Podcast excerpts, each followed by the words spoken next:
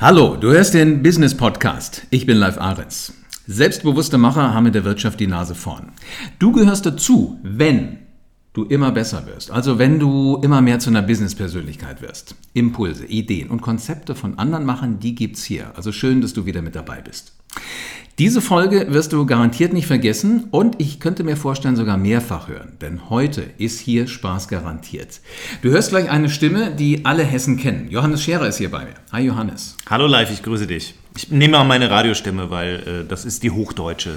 Dann erkennen mich vielleicht der ein oder andere Hesse besser. Mit einer anderen Stimme könntest du dich also jetzt verstecken. Ähm, ja, normalerweise gibt man sich nicht so viel Mühe beim Sprechen. Das macht man jetzt, ne? weil man weiß, man sitzt vor dem Mikrofon, Menschen hören diesen Podcast und so. Dann denkt man sich, ah, gib dir ein bisschen Mühe. Aber normalerweise, äh, ich fange dann ein bisschen an zu hässeln und dann äh, vielleicht schleift sich das so ein. Bin mal gespannt, was so, was so rauskommt. Also wenn der private Johannes neben mir sitzen würde, hätte das jetzt wie geklungen. Hallo Johannes. Grüß dich.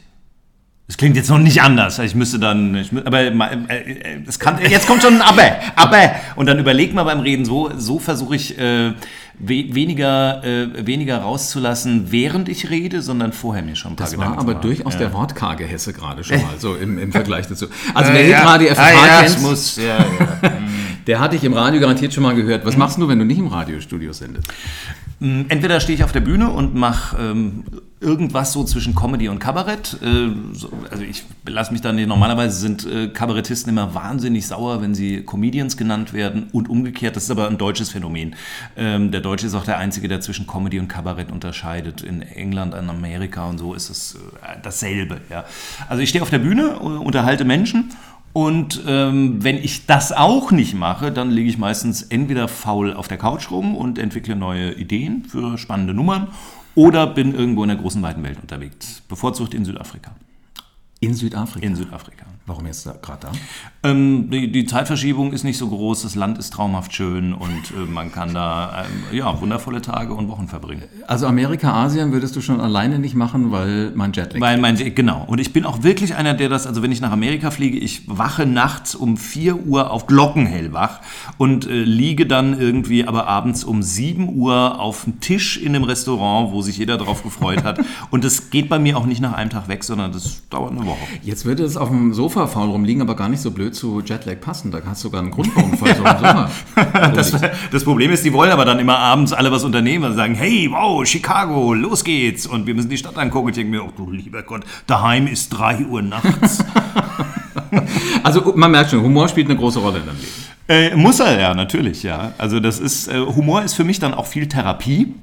Ähm, das heißt, Dinge äh, verarbeiten, weil das Leben ist manchmal so, ist, ist manchmal so schrecklich, zu, zu jedem von uns, auch zu mir, wo du denkst, hey, wow, guck mal, äh, gestern kam der neue Grundsteuerbescheid und so. Das, äh, wo du dann denkst, du lieber Gott, wie verarbeite ich das am besten mit Humor? Das heißt, du lachst erstmal drüber und denkst dir, das meinen die ja nicht ernst. Nee, ich lache nicht drüber. Ich äh, werde erstmal cholerisch, weil das habe ich von meinem Papa, ich bin ein Choleriker.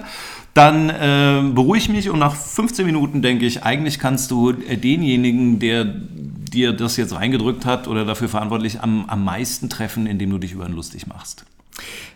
Geht das allen Menschen so in Hessen? Also hat jeder Spaß, wenn er einen Grundsteuerbescheid kriegt oder wenn er zur Arbeit geht? Ich glaube nicht. Äh, aber deswegen ist, es soll ja auch ein bisschen Hilfestellung geben, dass man sagt, Leute, äh, ja, ihr könnt Dinge, die man nicht ändern kann. Und ich weiß genau, ich werde diesen Grundsteuerbescheid nicht ändern können. Das hat irgendeine Stadtverordnetenversammlung mal so beschlossen. Wir erhöhen den Hebesatz um, was weiß ich, wie viel, 65 Prozent nur. An dieser Stelle mal, Gott, oh Gott. Und äh, äh also, also ja, Dinge, die ich nicht ändern kann. Also klar, wenn ich, wenn ich äh, äh, mich über irgendwas aufrege und weiß aber genau, es gibt äh, einen Plan, wie ich dieses, äh, äh, dieses Phänomen abstellen kann, dann sollte ich natürlich zuerst mal versuchen, äh, daran zu arbeiten, diesen Zustand zu ändern. Wenn ich aber weiß, ich kann es nicht ändern, mach dich drüber lustig, geht es dir wenigstens besser. Also du hast gesagt, du hast einen Grundsteuerbescheid gekriegt. Mhm. Das heißt, du weißt jetzt Bescheid. Ich weiß Bescheid. Könntest ja. du ja mal zurückschreiben, vielen Dank fürs Angebot, streichst die Zahl durch und schreibst dann deine Offerte. Hier mein Gegenvorschlag. Lassen Sie uns in der Mitte treffen, so ein bisschen wie auf dem orientalischen Bazar. Ja. Leider funktioniert in Deutschland äh, das Steuersystem nicht so. Weißt du was, damit wird es noch gehen, nur es hat noch keiner ausprobiert. genau. Also, ähm, passt aber auch dazu, die Erfahrung, die du gerade machst, was mir mein Prof mal an der Uni gesagt hat, Wirtschaft, Herr Ahrens. ist eine ernste Sache. Ich habe auch schon am Rande mitbekommen, in diesem Podcast geht es äh, auch um Wirtschaftsthemen. Für gewöhnlich um, um knallhartes Business, ja. Toll, hast du genau den richtigen Gast eingeladen live. Äh, Ich glaube aber eigentlich, wenn die mal ehrlich sind, alle die Geschäftsleute da draußen, die jetzt zuhören, die lachen schon auch mal gerne. Natürlich, selbstverständlich. Also wobei das auch branchenabhängig ist. Also ich habe mal für Versicherungsleute was gemacht, das möchte ich in meinem Leben nicht. Falls Sie von der Versicherung sind, amüsieren Sie sich an dieser Stelle, aber kommen Sie nie auf die Idee, mich zu Ihrer Weihnachtsfeier oder so einzuladen. äh, äh, es ist branchenabhängig, tatsächlich, ja. Ich habe ja tatsächlich mal, bevor wir uns bei FFH kennengelernt haben, eine Banklehre gemacht. Also was Gescheites gelernt.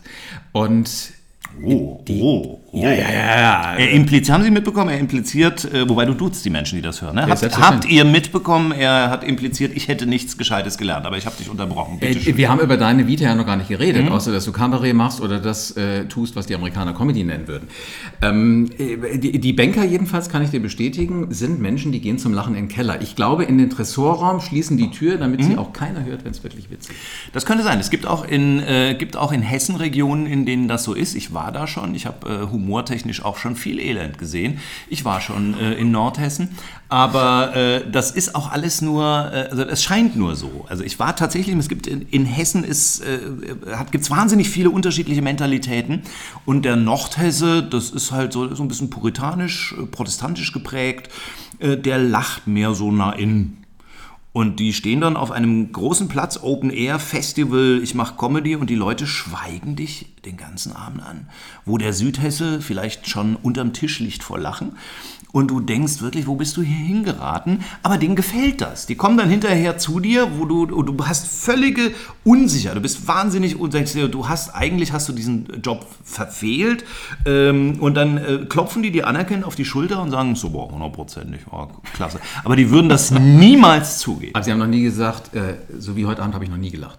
N äh, nee, das, also das, ich glaube, das machen sie bei, also wenn irgendwie so Silberhochzeit oder so, bei sowas, glaube ich. Aber so öffentlich, nee, macht man nicht. Also im Süden sind die Menschen amüsanter. Also Ja, aber, aber die Nordhessen sind zum Beispiel dafür wahnsinnig tiefgründig mit, mit Freundschaft. Man muss sie, das ist so wie so ein Diesel, ne? die müssen ein bisschen vorglühen, äh, nicht unbedingt äh, jetzt mit Alkohol, sondern einfach so launenmäßig ein bisschen vorglühen. Und äh, wenn man sie dann erobert hat und wenn man ihnen auch ähm, so ein bisschen mit Respekt und, und äh, begegnet und sie nicht so überfährt und überfällt, dann entwickeln sich tatsächlich Bekanntschaften und Freundschaften, die nachhaltig sind. Das sagt auch der Nordhesse tatsächlich, sagte, ja, der Nordhesse, dem gefällt das. Der Südhesse geht von deiner Comedy weg und weiß am nächsten Tag schon gar nicht mehr, dass er da war. Okay. Jetzt gibt es aber in Südhessen Leute, die lachen nicht. Ich hatte einen Bankdirektor damals, als ich noch Azubi war, der von Wiesbaden nach Mainz wechselte. Gleiche Bank. Und wir dachten, was schenkst du so einem Typen? Der verdient genug Kohle, der braucht jetzt nichts, einen Fahrer hat er eh. Da haben wir dem so eine von diesen Mützen geschenkt, die man in Mainz in dieser lustigen Zeit dann in diesen Elferräten immer aufhat. Nach so nach dem Kappen. Mhm. Heißen die Narrenkappen? Ja, ja, aber das, äh, das tragen viele Menschen, viele, nicht alle, ich will nicht verallgemeinern, aber viele Menschen, die am 11.11. ihr Facebook-Profilbild mit so einem, äh, mit so einer Mütze dann austauschen, äh, die gehen auch zum Lachen noch hinter den Tresorraum einer amerikanischen Bank. Das Das, sind so ich, Karnevalsfunktionäre. Ja, er hat noch nicht mal dieses Ding aufgesetzt. Weißt du, du kriegst was geschenkt, die war teuer. Also so eine richtig schicke, ge- gewobene, weißt du was ich was. Ähm, er meinte, das sei nicht lustig. Wiesbaden, ne? Ich hoffe mal nicht. Weiß ich nicht. Äh, Ich hoffe, dass er nach Hause gefahren ist, über den Rhein rüber. Weil wenn das die Wiesbadener wären, äh, meine Güte. Also mitunter ist es auch mal wirklich sehr, sehr ernst. Aber ähm, ich würde mit dir gerne mal so ein paar Wirtschaftsthemen aus den ersten Monaten 2019 durchgehen. Lass uns doch mal gucken. Vielleicht Brillant, wir weil der Wirtschaftsteil ist der Teil in der Zeitung, den ich immer überblätter und sage, wann kommt der Sport? Deswegen bin ich sehr gespannt, weil äh, auch du wirst ja eine Möglichkeit finden, mich zu begeistern für diese Geschichten. Also wenn du es bei den Machern schaffst, dann schaffst du es auch bei mir. Ich glaube, du bist ein sehr kreativer Typ und äh, lass uns doch mal überlegen, welche Geschichten könnten sich hinter den Unternehmensmauern wirklich zugetragen haben.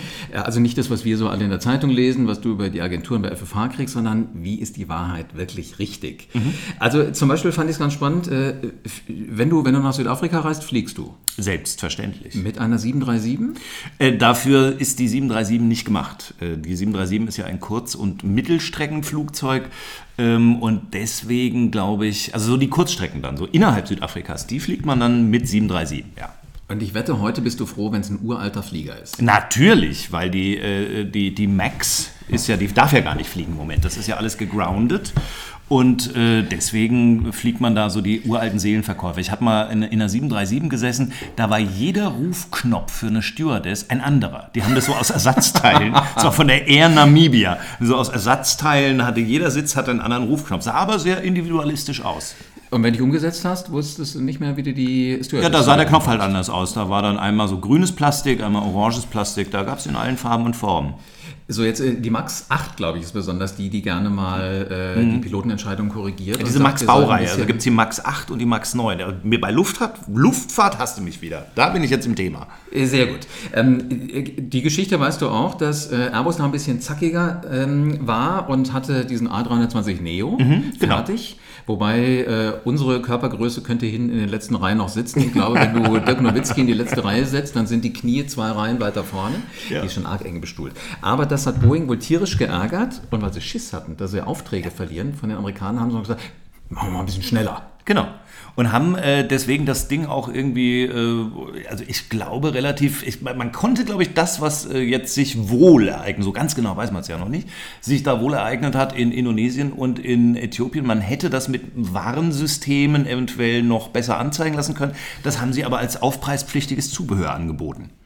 Das ist doch mal eine coole Nummer. Das wollten die nicht bezahlen. Ja, genau. Also ja. das extra wäre, System ausschalten, dann kannst du gescheit fliegen. Genau, ja. Also wenn Sie den Airbag müssen Sie nicht haben, gell? oder nehmen Sie das kleine Navigationssystem. das weiß halt nie, wann irgendwo Stau ist, aber damit haben Sie eins. Und so. Das waren äh, wirklich, ich glaube, das werden Sie ändern im Rahmen dieser äh, Updates, die Sie planen. Meine Theorie ist eine bisschen andere. Äh, Piloten haben ja nicht immer übermäßig viel zu tun, wenn es denn läuft. Nee, genau. Starten, landen, okay, und den Rest macht der Autopilot. Dann ist der nun mal wirklich langweilig. Weißt du, du sitzt da vorne drin und du weißt nicht, was mit dir anfangen sollst. Ich könnte mir vorstellen, Boeing hat einen Spieleentwickler engagiert. Der halt irgendwo in einem von diesen tausend Geräten konntest du irgendwie mit einer cleveren Griffkombination auf der Tastatur konntest irgendein Spiel machen. Äh, leider hat das in der Personalabteilung irgendjemand nicht erkannt, hat den in die Entwicklungsabteilung von diesem Stabilisat Möglicherweise und äh, äh, hat gesagt, wir machen das mal so als, als Mission eines, genau, hat das so verstanden. Es wäre übrigens, weil man liest ja dann immer, was hätten die Piloten tun können, um dieses furchtbare Unglück zu vermeiden. Und da gab es äh, den, äh, also eigentlich hat dann irgendein Luftfahrtexperte gesagt, eigentlich hätten die dieses Trimmrad, äh, das, die haben so, so ein kleines, also es ist jetzt kein Trimmrad, so ein Ergometer, sondern so, so ein kleines Rädchen ist das in der Nähe vom Pilotenstuhl, wo man quasi die Trimmung ändern kann. Und die hätten die drehen müssen diese Rädchen wie bekloppt und dann wäre das nicht passiert. Und da denke ich mir auch, wenn das die Lösung ist, wenn dein Flugzeug kurz vorm Abschmieren ist mit 150 Leuten hinten drin, äh, wo das Leben auf dem Spiel steht und die Lösung, die dir äh, die Firma, die dir das Flugzeug verkauft hat, anbietet, ist, ja, du musst nur dieses Rädchen drehen wie ein Berserker, äh, als hättest du da sonst nichts zu tun, äh, finde ich das auch sehr spannend. Ich habe ja überlegt, vielleicht sollte man einfach so als Flugzeughersteller mal grundsätzlich die, die Chefs vom Vorstand einladen, bei dem Jungfernflug dabei zu sein. Aber hinten in Hinten in der Echo. Egal, wo sie sitzen, sie müssen alleine mal den Allerwertesten in der Hose haben, überhaupt einzusteigen. Mhm, genau. Dann wollen wir doch mal gucken, äh, ob sie wirklich gerne einsteigen und Richtig. mitfliegen. Ja. Äh, Weil ich wette, da sind die nicht alle dabei. Es sei denn, du weißt, Sully sitzt vorne. Der Mann, der im Hudson River gelandet ist. Der- mit genau. übrigens einem Airbus. Ne? Also das will ich nochmal festhalten. War ein A320, glaube ich. Jetzt sag nicht, du sagst Von der, von der Nein, aber Also, nee, ich habe den Film ja gesehen. nicht, ich ich hab habe, ich habe äh, natürlich Tom Hanks gesehen als Captain Sully, wie er diesen Airbus A320 äh, da sicher runterbringt. Vogelschlag war das, glaube ich. Ne? Dem sind irgendwelche Gänse oder so geflogen. Und der hätte auch nichts machen können. Wer hätte der versucht, zu den Flughäfen zurückzufliegen, Nee, was sie ihm ja gesagt haben, dann wäre der genau. eingeschlagen. Der wäre, da wäre, das wäre ganz schlimm geworden. Weil dann holen sie ja die analogen Klemmblätter wieder raus, äh, Bretter, Ja, wenn irgendwas genau. nicht passt, müssen erstmal abhaken, das hätte nicht mehr gereicht. Und wehe, du kannst das nicht mehr. So, jetzt stell dir mal vor, Sully kann auch nicht mehr, weil er müsste wie ein Irrer an dem Trimmrad daneben sitzen. Ja, genau. Rum, Ja, äh, total ja. Bescheid. Also ich glaube, das war so eins von den Themen. Ich bin auch heilfroh, dass irgendwann noch Herr Trump gesagt hat, die 737 lassen wir mal in der Garage. Yeah, finally. Er hat ja, Trump hat ja äh, tatsächlich auch äh, sich gerühmt, also er hat sich dafür gerühmt letztes Jahr, dass äh, die, die, die Wirtschaft so gut läuft, die, hier die, die äh, Aeronautics-Wirtschaft, Boeing und so, äh, weil seit er Präsident ist, seien ja die, die Zahl der äh, Unfälle im Luftverkehr so stark zurückgegangen. Also als, kenn, als könnte er was dafür.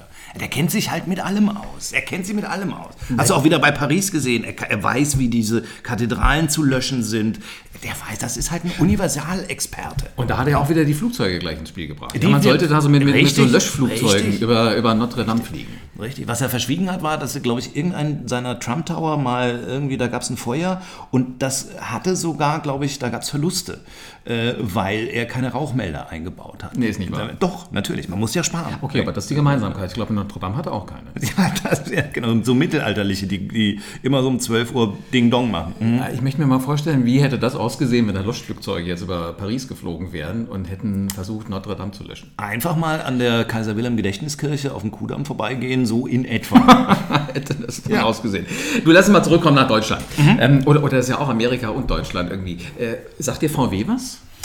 Äh, selbstverständlich. Also ist ja inzwischen, ich weiß, sind Sie jetzt aktuell noch der erfolgreichste Autohersteller der Welt? Das ist ja immer so ein Battle zwischen Toyota und VW. Ne? Ich glaube, es interessiert eigentlich gar keinen mehr. Doch. Ich habe den Eindruck, alle, ja, die Automobilhersteller, aber. Ja, aber auch, aber auch, äh, äh, aber auch den, den patriotischen Deutschen, der will ja wissen, ob, ob sein VW äh, in, äh, auf Platz 1 ist oder nicht. Na, sind wir noch Exportweltmeister? Das sind wir ja schon lange nicht mehr, aber äh, so diese Frage, sind wir noch Papst? Das Wort Exportweltmeister nehmen ja nur noch Kabarettisten überhaupt den Mund. Genau. Alle anderen können das ja gar nicht mehr ernsthaft Chinesische sagen. Kabarettisten, sofern es die noch gibt. Mhm. weil die es wirklich genau. eventuell ja, äh, ja. sein können. Na, auf jeden Fall, die wollen ja in Zukunft jetzt konsequent gar keine Diesel mehr bauen. Überhaupt keine Diesel Na, mehr? auch keine Benziner mehr. Die Sind Sie beleidigt oder was? Jetzt, haben Sie, jetzt hat man Sie beim, ja. beim, beim, äh, beim Lügen erwischt und jetzt haben Sie gesagt, gut, dann, dann machen wir es gar nicht Was das schon gekostet hat bisher? Was hat das gekostet? Milliarden, 29 Milliarden, glaube ich, haben wir allein an Strafen bezahlt. Ui. So, jetzt möchte ich mal gerne so als kleiner Mitarbeiter in Wolfsburg mir vorstellen, kann mir einen Urlaub fürs nächste Jahr irgendwie gerade mal so leisten und die hauen mal eben für blöde Ideen 29 Milliarden raus. Andererseits, wo könnte der Volkswagen-Konzern stehen, wenn sie einfach sauber gearbeitet hätten. Dann hätten die 29 Milliarden mehr. Also die sind ja immer noch, es ist ja nicht so, dass die jetzt am Krückstock gehen und sagen, also wenn es weiter so geht, wenn noch zwei so Schummelsoftwares auflege, sie mir können wir den Lade zumachen in Wolfsburg. Äh, dann äh, da ist natürlich die Frage, also das geht ihnen ja jetzt nicht schlecht. Ne? Und, und, trotzdem haben die 29 Milliarden. Boah. Aber was Sie ja verstanden haben, ist, dass E eigentlich ein schlaues Geschäftsmodell ist. Mhm. Also weißt du, es war ja so eine elektronische Firlefanz-Steuerung da, dass es trotzdem in dem Auto alles irgendwie sauber ist und schön ist. Ähm, Sie wollen jetzt nur noch E-Autos bauen. Nur noch? Aber das, das, könnt das geht doch gar nicht. Das haben Sie uns doch jahrzehntelang erzählt. Das geht doch eigentlich gar nicht. Das ist doch alles äh, äh wahrscheinlich, weil Sie es nicht mussten. Weißt, ja? Wahrscheinlich bauen die ein E-Auto ein und da gibt es ja irgendeine Schummelsoftware drin und hinten hast du einen Diesel im Kofferraum, der, der springt dann an. Du kannst dann trotzdem noch damit fahren. Ja. Nee, ich habe mich aber gefragt, darf VW dann noch VW heißen? Äh, Wenn die E-Autos bauen? VW heißt, heißt ja, äh, wie, wie könnten sie sonst ja, heißen? EW. EW ja, oder SW, das heißen die Stadtwerke in Wiesbaden zum Beispiel. Hast du die recht. sind die, die den Strom machen. Die haben schon auch einen E-Bus. Also einen, einen, einen Ich weiß, natürlich, natürlich. Der äh, äh, zum Laden nachts vermutlich auch an Ökostrom hier aus, äh, aus Rheinenergie oder so. Äh, das ist schon klar. Nee, aber die äh, Volkswagen, ähm, ja, weiß ich nicht, ob das, ob das äh, so machbar ist. In Norwegen, glaube ich, dürfen ab 2020 oder 30 dürfen gar keine Autos mit Verbrennungsmotor mehr verkauft werden. Norwegen hat das schon den Riegel vorgeschoben. Stimmt, stimmt. Und die sind da, die sind da richtig clever. Mhm. Weil sie halt einfach sagen, ihr verkauft sie einfach nicht mehr. Ich glaube, anders kommst du denen nicht bei.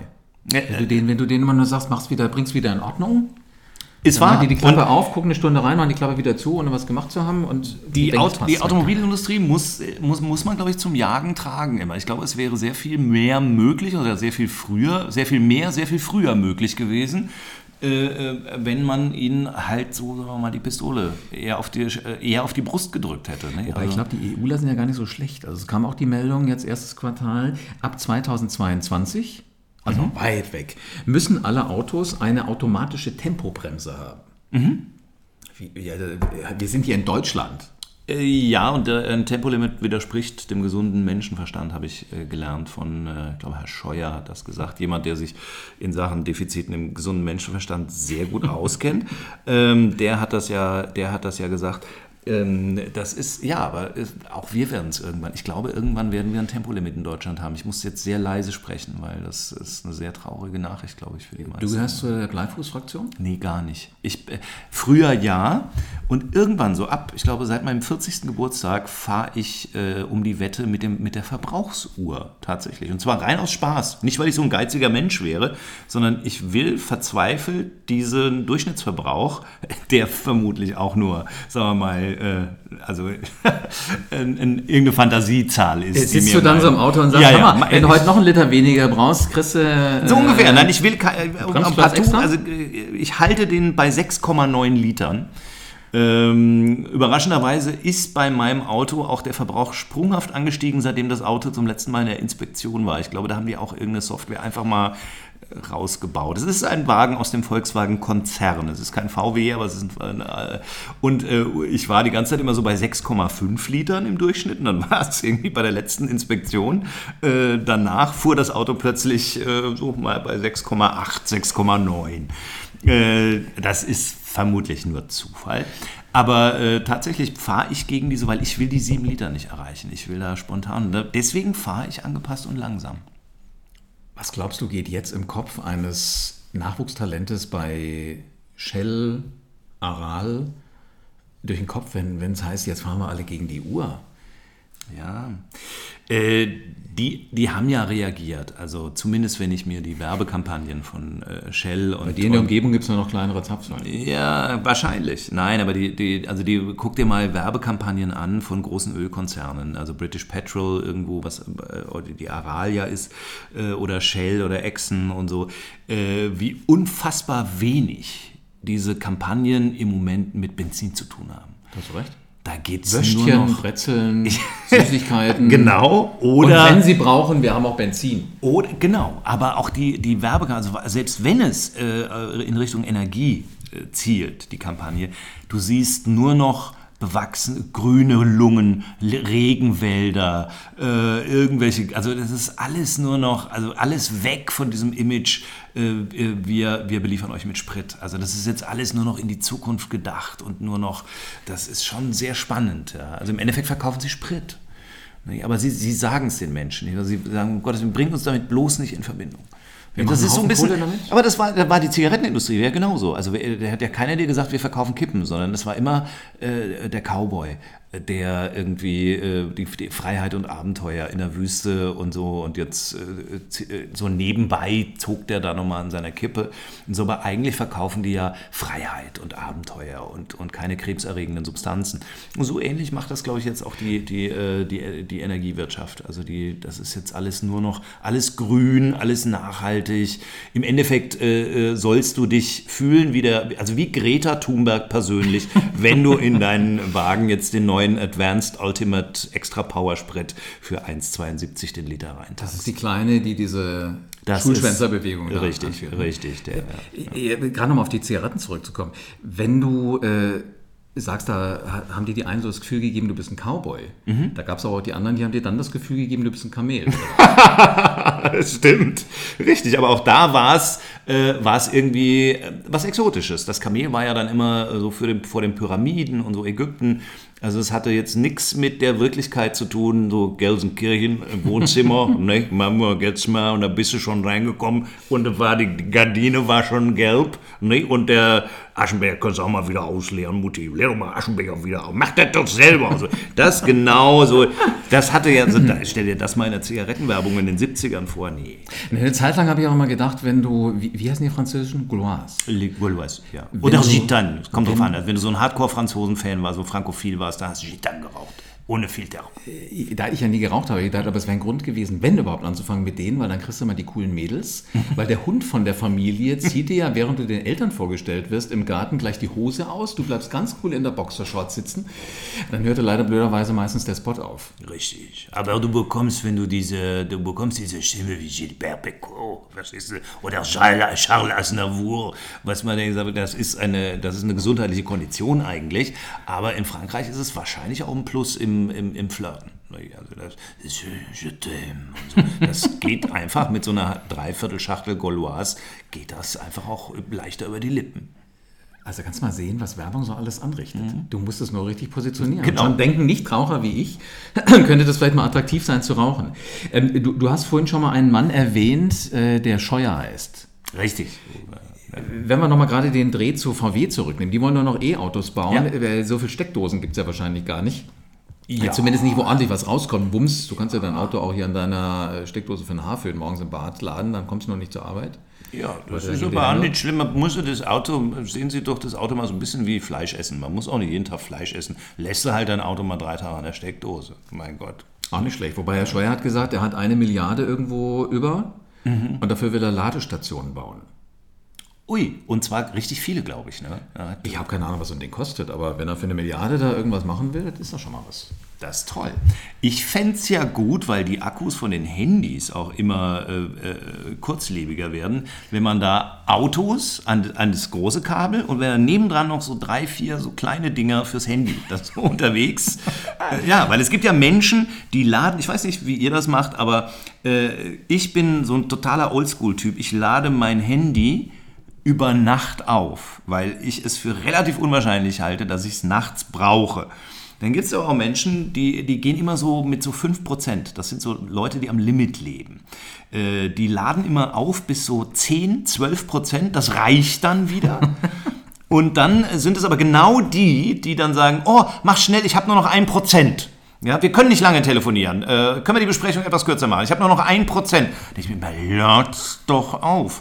Ich hab, du hast so eine Powerbank zu Weihnachten bekommen. Ja, nee, äh, die ist zu Hause. Die habe ich nicht aufgeladen. Die wird dann, genau, diese Powerbank ist auch nicht aufgeladen. Da, da laden sie auch noch bis zum. Äh, und äh, fände, für solche Leute wären diese mobilen Ladestationen fast noch notwendiger als für die paar E-Autos, die es jetzt noch gibt. Demnächst wird natürlich der E-Auto-Tsunami über uns kommen, wenn VW äh, zu EW wird. Aber äh, im Moment, ja.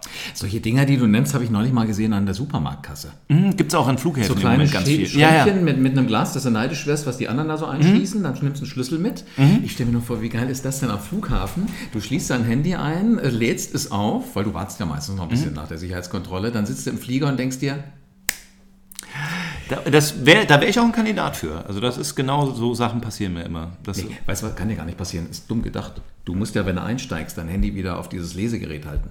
Ja, richtig. Weißt du, du, richtig. ist ein größerer Plan. Richtig. Wobei, ich druck mir das immer noch aus. Mm -mm. Ja, ich hab's zwar auf dem Handy, aber dann ist genau, ich kenne mich ja. Ich weiß dann, dann äh, hast du genau in dem Moment hast du plötzlich keinen Empfang, hast keinen Zugriff auf äh, da, wo du es irgendwie gespeichert hast, in irgendeiner Cloud. Ähm, und bis du das dann aufgerufen hast, dann werden die hinter dir schon wieder unruhig und sagen, geh jetzt mal vorwärts da vorne. Deswegen äh, drucke ich es noch richtig oldschool auf Papier aus. Aber ich habe es natürlich auch auf dem Handy. Geh auf Nummer sicher, habe alles doppelt und dreifach dabei. auch auf der Uhr? Nee. Geht ja auch. Hat mal einer gemacht mit so einer Smartwatch, hält seine Uhr da drauf. Das Coole war nur, sie ging immer aus, wenn du den Arm gedreht hast. Und der kam irgendwie, aber er hatte Ehrgeiz. Also er wollte es unbedingt damit machen. Ich stand dahinter und die werden nicht wegfliegen ohne mich. Ja, und dann fragt man sich, warum äh, die, die Lufthansa immer so viel Verspätung hat. Das, das sind die Typen mit der Smartwatch. Echt, haben die Verspätung? Also die Lufthansa ist äh, jetzt, sagen wir mal, äh, Strecke Berlin oder so, das ist schon mal da. Der Flieger, den du jetzt noch ganz schnell erwischen musst, der hat natürlich nie Verspätung. Aber äh, wenn du woanders einen eiligen Termin hast, dann äh, wartest du auch. Aber wenn du nach Afrika fliegst, da haben die Leute auch für alles Zeit, oder? Ja, das ist natürlich was anderes. Das hat ja auch nichts mit, mit Business-Terminen und so zu tun. Aber äh, die, die Flieger, die du erwischen musst, die haben immer Verspätung. Äh, nee, Entschuldigung, die Flieger, die du dringend erwischen musst, die haben nie Verspätung. Oder? Die sind immer pünktlich. Und äh, wenn du aber einen eiligen äh, Termin hast, wenn du zu spät bist, ist der Flieger pünktlich. Ja? Wenn du aber einen dringenden Termin hast und du musst pünktlich sein, dann ist der Flieger zu Dann spät. müsste Das ist man eigentlich nur seinen Businesskalender so umgestalten, dass du die wichtigen Termine irgendwie so privat machst. genau. Falls das in irgendeiner Cloud von der Airline irgendwie abgegriffen wird, dass die wissen, was bitte Halte ich für, einen- für einen sinnvollen Vorschlag. Ja, genau. Muss nur dein Leben irgendwie trotz alledem noch gescheit leben können. Ich habe übrigens gehört, weil du äh, E-Auto ansprichst und ich weiß nicht, ob VW da so auf einem guten Trichter ist. Elon Musk soll es nicht so gut gehen. Das ist der Tesla-Mann. Ne? Ja, diese Tesla. Also Tesla soll, die, die haben ja jetzt äh, dieses kleine äh, Modell auf den Markt gebracht und das muss sich ganz schlimm verkaufen. Ja, gar nicht, äh, gar nicht ich schnell so. verkaufen oder kommen die einfach nicht hinterher? Also ich habe gelesen in irgendeiner halbwegs, also nicht in so einer Aluhut-Verschwörungspostille, sondern in einer halbwegs vertrauenswürdigen äh, äh, Nachrichtenseite äh, habe ich gelesen, dass es wohl bei Tesla mit dem Kleinen, dass sie sich da irgendwie verkalkuliert haben, grundsätzlich. Also nee, dass es kein wirtschaftlicher Erfolg einfach ist. Weißt du, es liegt wahrscheinlich daran, Tesla ist ja eine Firma von Musk. Mhm. Der hat ja noch eine zweite. Der, der fliegt noch zum Mond, glaube ich, ne? oder irgendwie so, so Space, oder war das... SpaceX jedenfalls. Ja, genau. Ja, ja. Also eigentlich will er zum, zum Mars. Zum Mars, ja, irgendwo da er, oben. Halt. Bezos von Amazon. Und War da nicht auch mal der Virgin, der Branson? Branson. Ja? Ich glaube, die drei Ja, Jungs. Hör genau. mal, wenn du so viel Kohle hast. Was willst, wo willst du? Hast du alles gesehen? Du warst auch schon im Hinterland von Mallorca, weil das ja sehr schön sein soll. Und dann bist du irgendwann mal durch. Ne? St. Barth, so eine eigene Insel. äh, eigene Insel, da wird es auch irgendwann langweilig. Äh, dann hast du so Un- Cook-Inseln, das ist noch so unentdeckt relativ. Papiti, Tahiti da unten. Wenn du das alles hinter dir hast, äh, als erfolgreicher Entrepreneur, dann bleibt dir ja nur noch äh, der Weg äh, ins Weltall. Wo willst du denn sonst noch hin? So, wobei ich, ich glaube, der, der Tesla. zieht aber so ein Typ bisschen. ist- der außerhalb, der, außerhalb der Stratosphäre zieht es ein bisschen. Ein kleiner Tipp, nehmen sich was, also da hilft auch kein Kunstpelz. Ja, hast du den Typen mal getroffen, der mal da oben ausgestiegen ist und dann mit dem Fallschirm wieder runtergehüpft ist? Ach, Äh, der, der Österreicher. Baumgartner? Nee, ja, der Baumgartner, der, aber der ist mir, der hat äh, so ein paar, also der, der, der ist, glaube ich, der hat diesen, äh, diesen Aluhut nämlich auf. Der hat so ein ganz paar, paar ganz merkwürdige äh, Verschwörungstheorien, so am, am so der, ist er der Xavier Naidu äh, der, der Extremsportler, sage ich mal vorsichtig. Also ich habe mich gefragt, hat er sich nicht erkundigt, wie hoch das geht, wenn du Höhenangst hast? Da fliegst du nicht mit so einem Teil, ja, und musst Ja. rausspringen. Ja, ich weiß, ich weiß es nicht, aber das ist, äh, das ist, sind so Sachen, äh, ja, wer es braucht. Ja, aber das macht Elon Musk auch. Stimmt, Also der macht SpaceX hat er. SpaceX. Und war ja eine Konkurrenz zur NASA. Mhm. Und ich fand es total spannend, sie wollten ihn mal so richtig challengen. Weißt du, einen amerikanischen Unternehmer, der mal eben eine Regierungsorganisation, die auch sehr hoch angesehen ist, äh, versucht herauszufordern, das geht ja gar nicht. Ich muss dich als, als, als Wahl-Südafrikaner muss ich natürlich korrigieren. Elon Musk ist Südafrikaner, er lebt in äh, den USA. Aber gerade. er da, ne? Ja, aber gerade. in Kanada? Ja, ja, aber das wäre so ungefähr, als, würde, äh, als würdest du äh, einem Österreicher sagen, der, der Kalifornier Arnold Schwarzenegger. das, mag er inzwischen sein, aber ja. Also, Elon der Musk. Geborene, äh, ja, dieser genau. Erdenbürger Ja, Elon ja, Musk, Ja. dem wollten sie halt mal challengen und die haben gesagt, deine Raketen, wenn du uns als NASA ähm, hier Konkurrenz machen willst, die müssten wieder landen können. So wie äh, die, die äh, aus diesem, aus diesem Space Shuttle-Programm. Ne? Die, die konnten ja wieder landen. Also die sind Aber nur, ja, nee, nur oben die Dinger, wo die irgendein Material drin hatten. ja, genau. Aber die, die, Bei der- ihm sollte alles bitte wieder landen. Ah, okay. Also, aber wisst ihr was, kein Problem. Ich kann Autos ohne Benzin fahren lassen, kriege da so ein blödes Ding wieder runter. Dann haben wir gesagt, ach so, scheiße, wenn das echt geht. Ähm, vielleicht nicht auf Land, sondern auf so einem Ponton irgendwo im Wasser. Okay. Punktlandung sozusagen. Und da denkst du, ihr Punktlandung, aber das wackelt ja. Jetzt denkst du wahrscheinlich als äh, Physikfreund aus der Schulzeit, das geht nicht. Ich weiß ja, weil ich bin physikalisch eine absolute Niete. Aber ähm, hat's denn, hat man es ausprobiert? Hat Ich war das zufällig zu der Zeit in Amerika im Urlaub. Ich dachte, ich war Nach- zufällig auf diesem Ponton. Na, ich glaube, da wird es etwas warm, wenn so ein Ding Okay. landet und bremst. Aber äh, du saßest da und wir saßen vor dem Fernseher in dem, in dem Hotel alle zusammen und gedacht, äh, das wird jetzt wahrscheinlich die Pleite des Jahres. Der wird in jedem Jahresrückblick irgendwie einmal erwähnt werden. In einer Rakete kann ich landen, schon mal gar nicht auf so einem wackeldicken Ding. So, dann kam die also runter, stell dir eine Rakete vor, ist ja wie so ein Stift, den die jetzt irgendwie von alleine in den Garten stecken will. Dann gingen unten so drei so Füßchen raus, zack. Krass. Dann ist der auf diesem Ponton wieder. Und dann ist er gelandet. Und das Ding ist noch nicht mal umgekippt, weißt du, dann denkst du, ja komm jetzt, gleich kommt eine Welle, macht so, flupp. Hat geklappt. Wenn Kim Jong-un diesen Podcast abonniert hat und ich weiß, heimlich in Pyongyang in seinem Regierungspalast hört er mit, äh, ich glaube, der entführt den.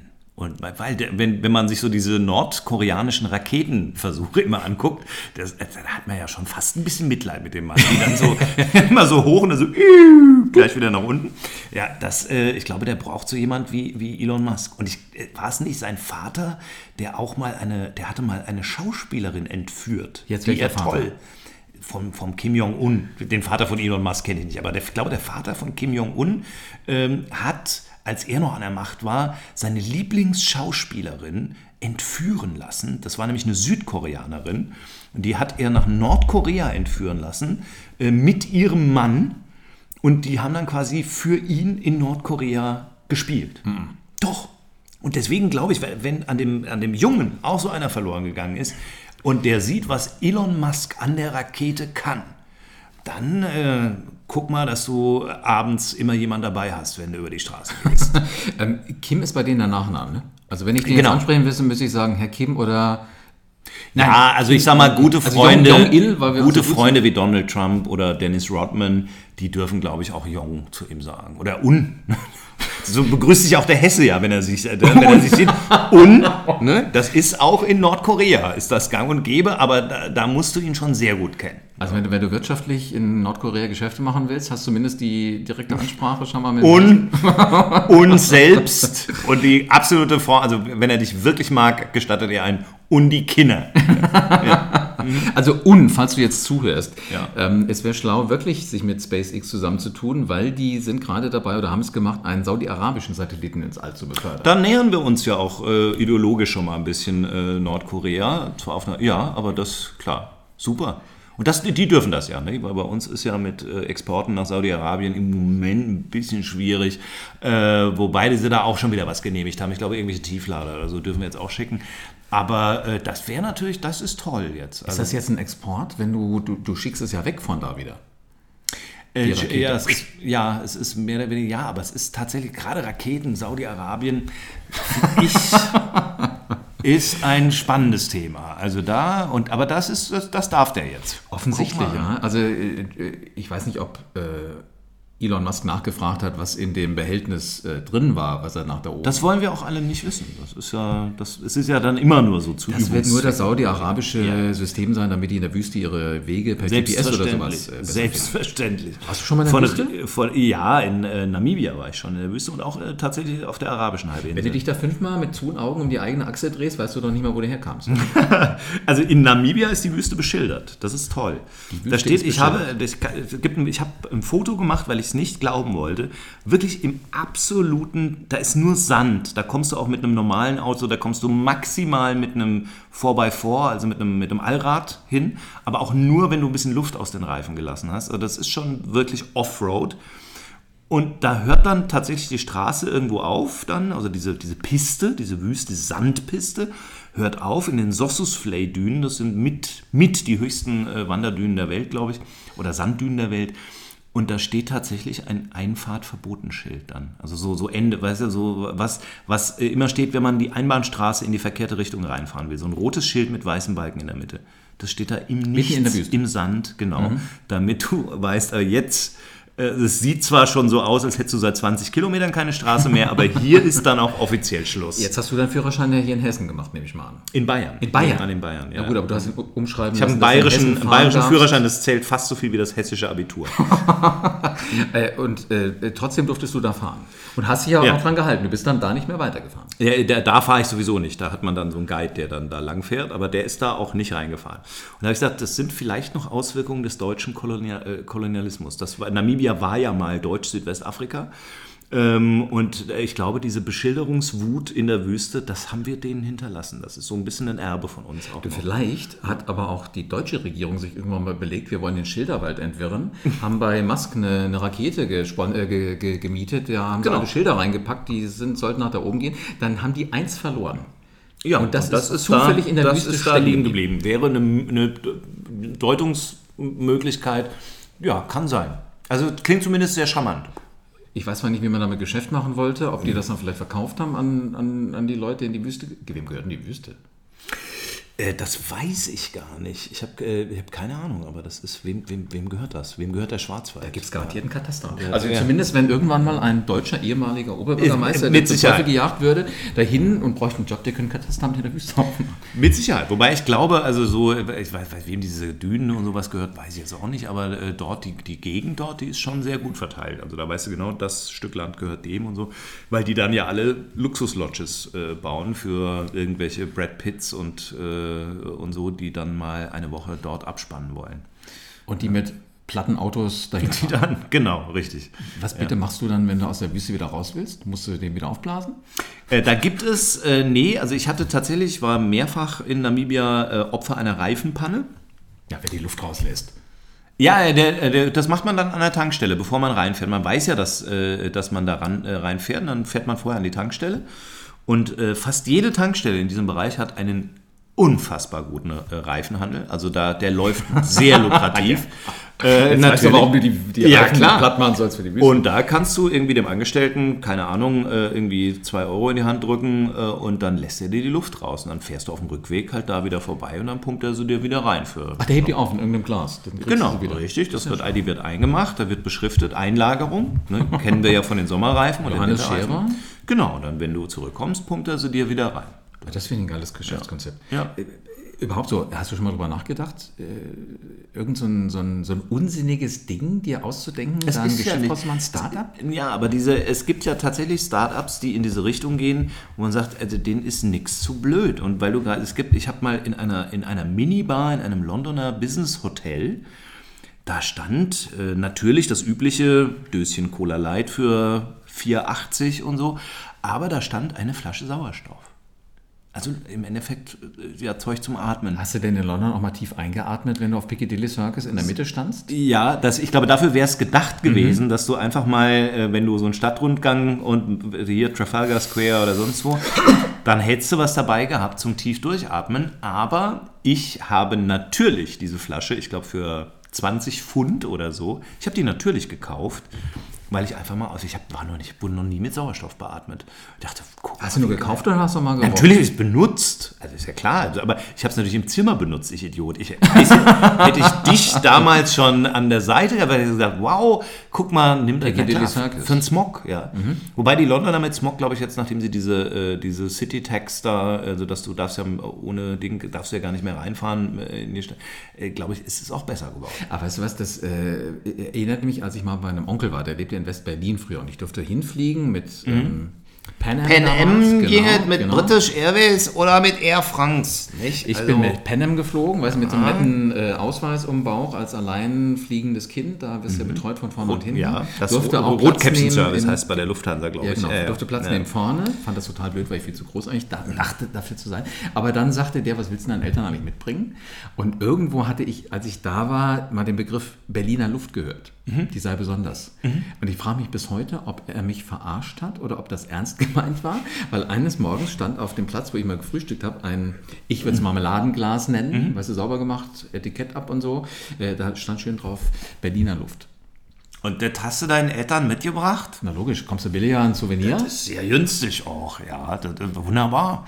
Und die haben sich gefreut. Die haben gesagt, wir ziehen da was groß, der ist ja super kreativ. so wie Eltern sich freuen. Aber weißt du, wenn sie weitergedacht hätten, hätten sie es aufgehoben, bis ich irgendwie mit der Schule fertig wäre, dann hätten sie gesagt, so Freund, und jetzt machen wir daraus mal ein Startup. Ja, genau, ja. Es ist, man, du kannst, ich habe tatsächlich, ich muss jetzt leider wieder auf äh, Afrika kommen, es gibt in, in südafrikanischen Souvenirshops tatsächlich, das ist kein Witz, Bullshit zu kaufen. Also du kannst, das ist wirklich der, also das ist, äh, muss jetzt meine Ausdrucksweise verzeihen, aus Scheiße Geld machen. Äh, äh, von Elefanten, Bullen, äh, ganz klein, das ist nicht größer als ein Daumennagel, wird in so Plexi oder, oder so Plastik oder Acryl oder was auch immer, wird in so eine runde Form. Also es riecht nicht, man kann es wunderbar anpacken, es ist hygienisch. Äh, ver verpacken das und sagen Bullshit, das, das kriegt so eine schöne, witzige Verpackung. Und die verkaufen äh, kleine Fitzel von Elefantenkot als Souvenir an Touristen. Da musst du erstmal drauf kommen. Du musst drauf kommen, dass du es verkaufen kannst. Ja. Weil du sprachst ja vorhin so von den etwas ländlichen Gegenden auch, hier bei uns. Ja. Hast du noch nie gesehen, wenn ein Pferd irgendwo lang saust und äh, erleichtert sich da mit so ein paar Pferdeäppel, nennt Mhm. man das ja im Fachjargon, dass da mitunter auch mal jemand kommt und das äh, vom Weg runter auf seine Wiese feuert, weil das angeblich Das ist Dünger. sein ja, ja? Dünger, genau. Und man kann es auch als Baustoff nehmen oder auch äh, als, als Brenn, Brennstoff und so, wenn man es mag und so. Aber das Kamin. als, ja, aber jetzt äh, guck doch mal die Gewinnmarge, was so ein Elefant am Tag so weg äh, verdaut. nicht? Also die, der macht ja nichts anderes. Der macht ja, der, der isst ja Tonnen von Zeug und hat einen ganz, ganz schlechten Brennwert. Also so, so ein Elefant hat eine unfassbar, also der muss wahnsinnig viel essen, um seine Energie daraus zu gewinnen. Deswegen äh, lässt er wirklich bei nahezu jedem Schritt was fallen. Dagegen ist ein Pferdeapfel aber also sehr bescheiden. So, und die Idee mal zu haben, aus diesem Zeug, weil das Zeug verkaufen die, keine Ahnung, für 5 Euro oder so. Und das ist ja nur ein Fitzel. Also das ist, das ist unglaublich. Ich fange gerade an, die glaube, Physiognomie des Elefanten zu verstehen. Weißt du, wenn hinten ständig was rauskommt, ist ja unten die Luft nicht so gut. Jetzt weißt du, warum der mit seiner Nase genau. so weiter... Ist das geil. Ich dachte mal, das wäre zum Wasserspritzen für die Kinder im Zoo. Nein, das ist, äh, aber das ist, der Elefant ist äh, eine, tolle Gelegenheit, Geld zu verdienen. Das sollten wir vielleicht mal machen, weil, äh, also gut, nicht hier in Deutschland. Deutschland ist ja so eine, gibt es hier überhaupt Startups? Ja, natürlich. Das ist, also wir haben, ich glaube, zweimal im Jahr haben wir eine Nachricht bei, bei uns in den Nachrichten äh, über, keine Ahnung, Jugend forscht und so. Und das ist ja so, soll ja so die Rampe dann sein, also Richtung, Richtung Start-up. Ja, aber so. die Brainies, die kriegen auch gleich ein Ticket geschickt aus dem Silicon Valley. Genau, und werden dann, ab, werden dann abgeworben, das stimmt. Ja. Weil es ja nicht so, dass nur die Amerikaner da drüben die hellen Ideen haben. Die, wenn, du, wenn du da wohl mal hingehst, die ganzen Firmen, die haben schon ziemlich viele Ausländer, Deutsche, Italiener, Spanier, also Europäer, aber auch Chinesen. Also nicht, das sind nicht alles am- amerikanische. Die Schweden haben es aber jetzt vor, die wollen die meisten Startups hervorbringen und im Moment haben sie die Nase wohl auch vorn. Ich weiß nicht, ob die anderen es einfach gar nicht mehr probieren. In Europa oder weltweit? Äh, In Europa. Ich würde mal tippen, dass sie erstmal das mit Europa aufnehmen. Tja, die Schweden. Das ist ja, aber Schweden ist ja auch, ich meine, das erste Start-up, äh, allein das Billigregal ist ja schon ein Start-up-Unternehmen. also das, das ist äh, Imbusschlüssel und dann ja, fängst du mal an. Räumst einen Keller auf, nimmst dir Ja. eine Kiste, die du da hattest, stellst du aus Versehen hochkant und denkst, ja, das ist ein Regal. Warum sind die Schweden da so wahnsinnig? Also die, man hat immer so das Gefühl, die Schweden sind Avantgarde in allem, was sie tun. Äh, Die, die, Schweden bauen äh, Autos, äh, die, die immer schon so ein bisschen besonders waren, die immer schon früher so Gimmicks hatten, sei es vom Design oder von dem, was sie können. Ähm, Und ich glaube, Volvo ist sogar auch schon dazu übergegangen zu sagen, wir verbannen demnächst mal Benzinmotoren. Mittelfristig, ja, Okay. ja. Das haben die tatsächlich angekündigt. Ähm, äh, aber wieso ist dieses Wirtschaftsklima in Schweden, ist das eine Mentalitätssache? Ich glaube. Warum sind die Schweden da Weil die, so? weil die ihren Kids zum Beispiel auch schon sagen, such du mal aus, wie du deine Schule organisierst. Mach so, wie du Bock hast. ja, das, das ist diese PISA-Nummer, ne? Das war in, in allen PISA-Studien heißt immer, guck mal, die Schweden sind die Besten. Ja, ich meine gar nicht mal, dass sie so schlau sind, aber ich glaube, sowohl Schweden als auch Norwegen, meine ich, ich will jetzt ja nicht dafür ins Feuer legen, aber irgendwie schwirrt da in meinem Kopf was rum, dass du äh, sagst, wenn du, die meisten Kids haben ja entweder Bock auf Wintersport oder auf Sommersport. Also eher so draußen im Sommer äh, rumrennen und Fußball spielen oder halt im Winter. Wenn du Wintersport machen willst, dann geh doch im Winter weniger in die Schule, machst deinen ganzen Kram im Sommer. Gestaltest dir deinen Stundenplan selber. Oder umgekehrt, wenn du es halt andersrum haben willst. Und das gibt dir schon mal die Freiheit zum Denken, organisier dein Leben selber. Ja, gut, ich sag mal, den, den Wintersport äh, im Sommer nachholen äh, geht natürlich in Schweden auch einfacher äh, als in Deutschland, wo, wo wir jetzt ja die Sommer kriegen mit 40 Grad teilweise. Also wir hatten ja letztes Jahr, äh, hatten wir, glaube ich, da wo ich wohne, 18 Tage am Stück 30 Grad. Also hintereinander, 18 Tage hintereinander Temperaturen von 30 Grad oder mehr. Und ich kann mich noch an Sommer erinnern, da hatten wir 30 Tage am Stück 18 Grad. Da hast du recht. Ja. Äh, äh, Durch den Rhein, wenn wir spazieren gegangen am Rhein, da konntest du, also kennst du diese Anglerhosen, die so mit Gummistiefeln anfangen, sich dann hochziehen und unter der anderen Arm genau. kneifen? Äh, Mit den Dingern hättest du garantiert nach Rheinland-Pfalz rüberlaufen können. Ja, ja, genau. Weil Das das, wird ja. durchaus dringend. Na, aber zurück zu dieser, also Schweden- die Schule organisierst du halt so, dass du sagst, wenn du im Sommer weniger in die Schule gehen willst, musst du halt deinen Stoff im, im Winter machen oder umgekehrt, Mhm. so dass du Bock drauf hast. Und damit löst dir was aus. Wie war das bei dir? Ich habe einen Stundenplan gekriegt, da hieß das hier Meister. Dann Ich war tatsächlich, in, weil ich im bayerisch-hessischen Grenzgebiet aufgewachsen bin, in Alzenau und ich war in Bayern auf, auf einer Schule. Wir hatten schon Zentralabitur, da hat der Hesse noch gar nicht gewusst, was es ist. Äh, und äh, es war tatsächlich damals äh, schon so und es, es klingt unfassbar arrogant, aber es war wirklich so. Jeder, der von unserer Schule ab ist, mit einem Notendurchschnitt von 3,8, 4,0, äh, der nach Hessen gegangen ist, damals, da wir reden jetzt über die 80er, späte 80er, Anfang 90er. Und du hast ihn auf irgendwelchen Kursfäden wieder gesehen. Der war immer noch, das war nicht so, dass der plötzlich das Lernen erfunden hätte. Der war aber plötzlich um, um zweieinhalb Minuten besser und hat uns, hat sich kaputt gelacht über uns, die wir uns da abschuften. Wir hatten brutal strenges, also man konnte nicht einfach, der nach Hessen rüber ist, der konnte dann in Zeichnen und Sport als Leistungskurs Abi machen. Das hätten wir gar nicht gekonnt. Jetzt macht mir es aber schon Gedanken, dass du deine Radiokarriere bei einem bayerischen Sender angefangen mhm. hast, um dann nach Hessen zu kommen. Ja, genau. Also hier ist, hier ist Radio leichter. Äh, nee, äh, das, äh, hier war Radio größer. Also das, ich bin quasi von einem, äh, von einem Regionalsender, von einem Lokalsender zu einem Regionalsender gewechselt. Ich habe das schon genau. mal gehört, dass man so in der Retrospektive sich seinen Lebenslauf ein bisschen schön Ein bisschen schön baut, ja, ja. natürlich. So, ja. So Wer hat das noch nicht gemacht im Lebenslauf? So, ja. nochmal zu den Startups in Schweden mhm. zurück. Was hältst du von der Theorie, wer ein IKEA-Regal zusammenkriegt, der hat auch die Ruhe, ein Startup zusammenzufrickeln? Dann wäre ich raus. Also äh, das, aber ich glaube, es kann natürlich, es ist eine, eine, Übung. Es erfordert auch ein gewisses Improvisationstalent, was man dann, glaube ich, auch als, als Gründer von so einem Startup auch braucht, weil ja grundsätzlich irgendwie zwei Schräubchen fehlen. Oder äh, der Inbusschlüssel äh, abbricht bei der zweiten Benutzung. Oder mhm. irgendwas ist ja immer beim Aufbauen. Ich hatte mal einen Schrank, der war, also so ein Kleiderschrank, zwei Meter hoch für, mhm. für, für, eine Altbauwohnung. Und das Interessante war, du hast ja dann diesen Plan, wo alles drauf gemalt ist. Es war normal, unten war eine Schublade. Dann hattest du den Bereich, wo du halt die, die hängenden Dinge reinhängst. Da oben drüber nochmal eine Art Schublade und dann oben drüber nochmal Fächer, bestimmt auch nochmal so 30 cm. Mhm. Also du hast die Höhe ungefähr, kannst dir mhm. vorstellen. Jetzt stell dir vor, auf der Zeichnung stand ein Männlein drauf, was äh, das untere Ding mit dem Fuß festhielt und das andere mal eben entspannt mit dem Arm. Dirk Nowitzki. Also für den ist das. Vermutlich.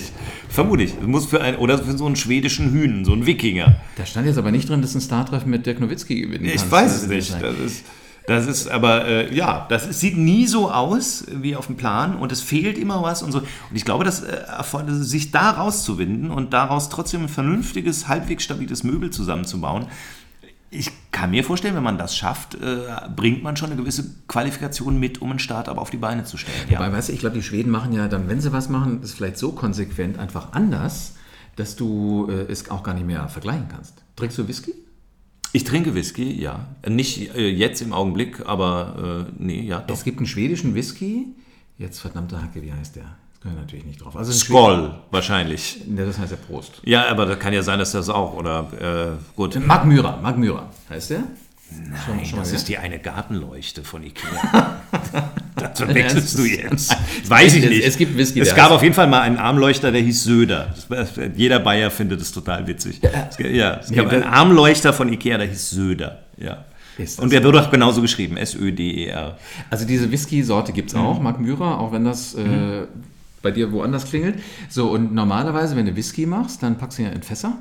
Mhm. Irgendwelche alten, wo schon mal Sherry oder sowas drin war oder irgendein Wein. Damit er einen bestimmten Geschmack annimmt. Genau. Ja, und dann genau. packst du die Fässer ja irgendwo in so eine Halle, mhm. in die Nähe möglichst von viel Luft, damit er so Luft durchziehen kann. Unten die untersten mhm. 30 Zentimeter von der Mauerläste weg, damit er halt ordentlich was durchgehen kann. Boah, so, diese kennt sich da aber aus in der Whisky-Herstellung. Ich finde das so. Ja, und dieser Magmyra? Die haben ein schwedisches, ähm, schwedisches Holz genommen für die Fässer, also nagelneue Fässer. Ich dachte Pressspan von, von, von irgendwie. Ikea. Ja, nee, aber also, ich nehme an, es wird so ein richtig schönes. Ich gehe gleich, geh gleich, mal ein Billy schrecken und mal gucken, ob es gleich schmeckt. Na, aber also neue Fässer haben die genommen und dann mhm. haben sie die Fässer in ein Bergwerk rein. Also nicht oben, wo viel Luft außen rum ist, sondern in irgendein so altes 50 Meter tiefes Ding rein. Mhm. Das schmeckt echt cool.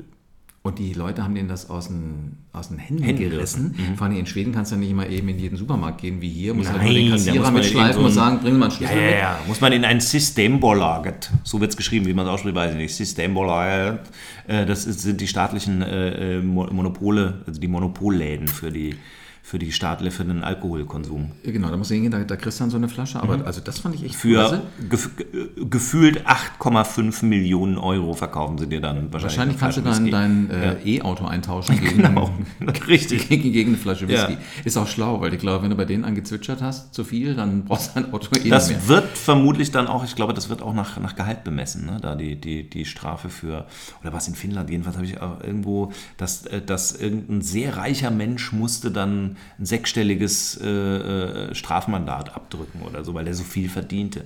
Na, aber das ist doch eigentlich eine schlaue Nummer. Ja, Weil das tut weh. Geht, geht nur darüber. Es geht nur In darüber. Italien solltest du auch nicht äh, trinken und dann mit deinem Auto fahren. Aber, äh, weshalb? Wenn du besoffen erwischt wirst, also über, über dieser Grenze, wo immer die auch liegen Ja. mag, dann, äh, und du sitzt in deinem Auto, also in dem Auto, was auf dich zugelassen ist, dann äh, wird das Auto beschlagnahmt? los. Pass auf, jetzt kommst du kannst es natürlich dann bei der Versteigerung ersteigern. Ah, Aber es ist weg und keine Ahnung, qualitativ aber hat's weg, fair. oder? Ja, aber weißt du, was clever ist? Steckte mir dann gleich einer, als ich da mal bei einer Weinprobe war und sagte, äh, ich fahre immer den Wagen meiner Frau. Weil es ist nicht sein Auto, also dürfen sie es ihm nicht wegnehmen. kauft sich so einen uralten Cinquecento vermutlich nur, um damit dann äh, angetrunken Auto zu fahren. Was man natürlich nicht machen soll, grundsätzlich nicht.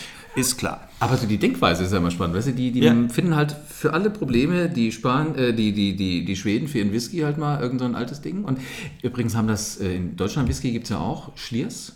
Es gibt inzwischen, das ist ja das, also das ist, äh, glaube ich, auch et- etwas, was die Globalisierung mit sich gebracht hat. Dass du, wenn du früher Wodka gehört hast, wusstest du, muss irgendwie russisch, Russisch oder polnisch sein. Ne? Äh, Oder vielleicht noch absolut irgendwie so aus dem skandinavischen Bereich. So, wenn du früher Whisky gehört hast, gab es drei Möglichkeiten, schottisch, irisch oder US-amerikanisch. kanadisch und so Zeug meinetwegen. Und äh, Gin war mehr so englisch. Ne? Da, so, da hat ja Queen Mum ist damit irgendwie über 100 geworden und so. Und heute gibt es ja, es hat ja, ich glaube, inzwischen bist du ja gesetzlich verpflichtet als Kommune mit mehr als 4000 Einwohnern deinen eigenen Gin zu destillieren und deinen eigenen Whisky zu destillieren. Das heißt, es ist ja wahnsinnig, wahnsinnig divers jetzt, dieser Getränkemarkt. Ne? Ähm, Das heißt also, natürlich gibt es in Deutschland gibt's jede, in, in, du fährst drei Kilometer weiter, gibt es schon wieder einen anderen, eine andere regionale In Spezialität. Hessen gibt es ja auch Hesky. Hesky, ja, ja. Und Da, da habe ich eher an Husky gedacht als an Whisky. also. Jedenfalls diese Schliers, die ja irgendwo da in Bayern sind und irgendwie auch in, äh, über einen grünen Klee gelobt werden, die haben dann gesagt, was die Schweden verbuddeln, packen wir halt oben auf den, auf den Berg. Und da fährst du mit so einer Seilbahn hoch und ganz oben steht ein Fass. Ich wette, wenn die das irgendwann mal anfangen abzufüllen, zahlst du wahrscheinlich so viel, dass du denkst, jetzt gehört mir auch noch die ganze Seilbahn. Total irre. Die Italiener haben aber sehr cleveres Verkaufskonzept für einen Whisky in der Nähe von Meran, Südtirol. Gibt es auch eine äh, Destillerie, Puni heißt die. Boni. Ja. Ich war mal da, genau, äh, sag nochmal. Boni. Genau, das klingt für mich wie ein B vorne und nicht wie ein P. Und als mir das einer empfohlen hat, habe ich dann sofort, weil ich Whisky echt Wobei der Südtiroler vielleicht auch Boni sagt. Buni ja noch, also noch beger. Ja. Hab gedacht, das, ich habe den nicht verstanden, keine Ahnung, was es gibt, sagte meine Frau. Äh, wenn der Südtiroler B sagt, Ja, ja. meint er eigentlich P. Ja. So, Puni habe ich dann gefunden. Der Franke von Italien, kann man sagen. Ja. Nur die durften das noch gar nicht verkaufen, weil Whisky musst du ja machen, destillieren und so weiter, dann legst du den ja erstmal auf die Seite. Mhm. Und nach drei Jahren darfst du ihn ja erst als Whisky verkaufen. Auf der Rückreise aus Südtirol haben wir in München Halt gemacht und da gab es so einen Laden im Glockenbachviertel, wo du nur Südtiroler Spezialitäten kriegen konntest. Eben auch diesen Boni. aber nicht als Whisky. Weißt du, wie geil das ist, was die als Idee hatten, was sie draufschreiben? Whisky durften sie ja nicht. Hätten sie ja gleich eins auf die Mütze gekriegt. Stand drauf, Aquavita de Cereali. Au, mit wertvollen Cerealien. Und vor allem, weißt du, äh, Wasser mit Aquavita, na, ist klar. Ja, ja. Wie genial ist das denn? So, und dafür habe ich damals bezahlt 30 Euro. Wow. Fand ich okay. Als dann drei Jahre rum waren und die durften Whisky draufschreiben, gut, die Flaschen sehen heute auch ein bisschen schicker aus, ähm, kostete die erste Pulle, erstes Fass, was sie angestochen haben, 80 Euro. War genau das gleiche drin. Und ich habe mit einem Spaß Aquavita de Cereali getrunken, weil du wusstest, das ist ein richtiges Schnäppchen. Wow. Sind wir Menschen Schnäppchenjäger oder wir Deutschen? Ich glaube ja, das kann alles nicht, äh, nicht billig genug sein. Dann gibt es aber zu jeder, zu jeder Massenbewegung gibt es ja dann auch immer wieder eine Gegenbewegung. Also äh, dann kommt dann sofort das besonders Exklusive. Ne? Also zu, die Massenbewegung, alles, alles streamt nur noch Musik, alles lädt nur noch runter, alles macht, äh, also es gibt nichts Handfestes mehr. Früher und plötzlich boomt auf der anderen Seite, es gibt dann immer wieder äh, gegenläufig dazu, boomen wieder die Vinylplattenläden. Nee, du kaufst Vinylplatten. Na, ich, ich nicht. Also ich, ich bin im Mainstream. Aber es ist äh, spannend zu beobachten, dass sobald einem äh, sowas, und es ist wahnsinnig, diese Nische, also was früher Masse war, existiert jetzt als unglaublich erfolgreiche Nische aber auch. Craft-Biere. Ne, Stimmt, zum Beispiel. Die schmecken lecker. Alles, IPAs, sowas meinst du, ne? Äh, genau, also es ist ja auch, also es sind so diese, diese ganz kleinen äh, Hausbrauereien und so, weil alles, äh, auf dem Biermarkt gibt es plötzlich nur noch zwei, drei Global Player und es entsteht dann dagegen diese, diese kleine, also viele kleine Pilze, ne, so wie so Mushrooming, kommt dann so die äh, an jeder Ecke eine, eine Craft-Brauerei, weil das, glaube ich, so ein bisschen das Bedürfnis ist, eben nicht so auf dieser großen Welle, äh, weil klar, das ist dann auch alles, alles wird dann plötzlich immer billiger und alles, ja, das ist, und äh, diese Schnäppchenjagd und das und äh, es bewegt sich dann quasi auf so einem Seitenarm, aber genauso erfolgreich, weil mit Sicherheit auch viel teurer dann plötzlich, weil man äh, dann so diese Manufaktum, ne? das ist so hm. diese, ja, das sind so Stimmt. diese... Oller Schmodder, sauteuer. Oller Schmodder, sauteuer. Ne? Weil, weil man weiß, die Leute wollen sich abheben dann wollen. Also dieses, äh, wenn, wenn alle plötzlich unkonventionell sein wollen, musst du wieder irgendwas finden, und das findest du meistens irgendwo in der Retrospektive. Also du, du kennst Läden, wo man Schallplatten kaufen kann. Ja, Wahnsinn, natürlich, ja, selbstverständlich. Dann produzieren wir Kassetten. Ja, genau, das finde ich, eine tolle, das find ich eine tolle. Da muss man natürlich wieder an, an die Hardware gehen. Weil gleichzeitig mit dem Boom der, der Vinyl-Schallplatten äh, äh, gibt es dann natürlich auch wieder Hersteller, die sagen, natürlich. Und Leute wollen jetzt ja diese Vinylschallplatten auch irgendwo wieder abspielen. Ja. Und dann produzieren die plötzlich wahnsinnig hochwertige und unglaublich teure Plattenspieler wieder. Also du kannst ja, äh, wenn du heute irgendwie suchst, Plattenspieler in irgendeinem Shoppingportal, da legst du die Ohren an. Das sind keine gebrauchten Sachen. Da gibt es jetzt ganz neu und da sind nach oben sind da keine Grenzen gesetzt, was die Kosten angeht. Das heißt, also ich glaube, das ist auch eine Chance. Also immer gucken, was, äh, was, wo rennen gerade alle hinterher und welches Bedürfnis entsteht vielleicht daraus? Ne? Also ich denke denk gerade halt auch wieder dran, wenn du eine Kassette hast, brauchst du ja auch wieder einen Bleistift. Also das dann Bedürfnis kommt ja dann auch. Die, genau. die jungen Macher da draußen, die werden sich jetzt denken, Kassette, Bleistift, was hat das miteinander zu tun? Ja, das wissen aber auch nur die Älteren. Ja. Es gibt ein süßes Video auf YouTube. Da gibt ein Vater in England seinen Söhnen, die müssen so 13, 14, 15 sein, gibt denen eine Kassette und sagt, äh, ratet mal, was das ist. Plastik. Und dann sagte da seine Musik drauf. Mhm. Dann drehen die diese Kassette 20 Mal und sagen, wo, wo kann wo man denn drück, die. Wo tippt man da drauf? Nee, pass auf, noch besser. Wo steckt man denn den Kopfhörer rein? Okay. Und dann sagt er, brauchst du nicht, brauchst ein Abspielgerät. Ein Abspielgerät? Das Ding ist ja schon viel größer als ein als, iPod. Ja. Und du, du siehst so richtig, und dann gibt er ihnen auch noch den, äh, den Bleistift. Mhm. Und da ist mir mal gespannt, was glaubt ihr, wie hängen die zwei Dinge zusammen? Da gucken die ihn so an und sagen, Papa, du verarschst uns doch. Ich habe mal die Geschichte gehört, wo, wo äh, Kinder vor ein Telefon mit Wählscheibe gesetzt werden. Und äh, ich glaube, 90 oder 99 Prozent der Kinder haben dann versucht, die Zahlen in der Wählscheibe anzutippen, mhm. weil die es halt nicht mehr. Ich kann dich mal mit einem bekannt machen, ist mein Neffe.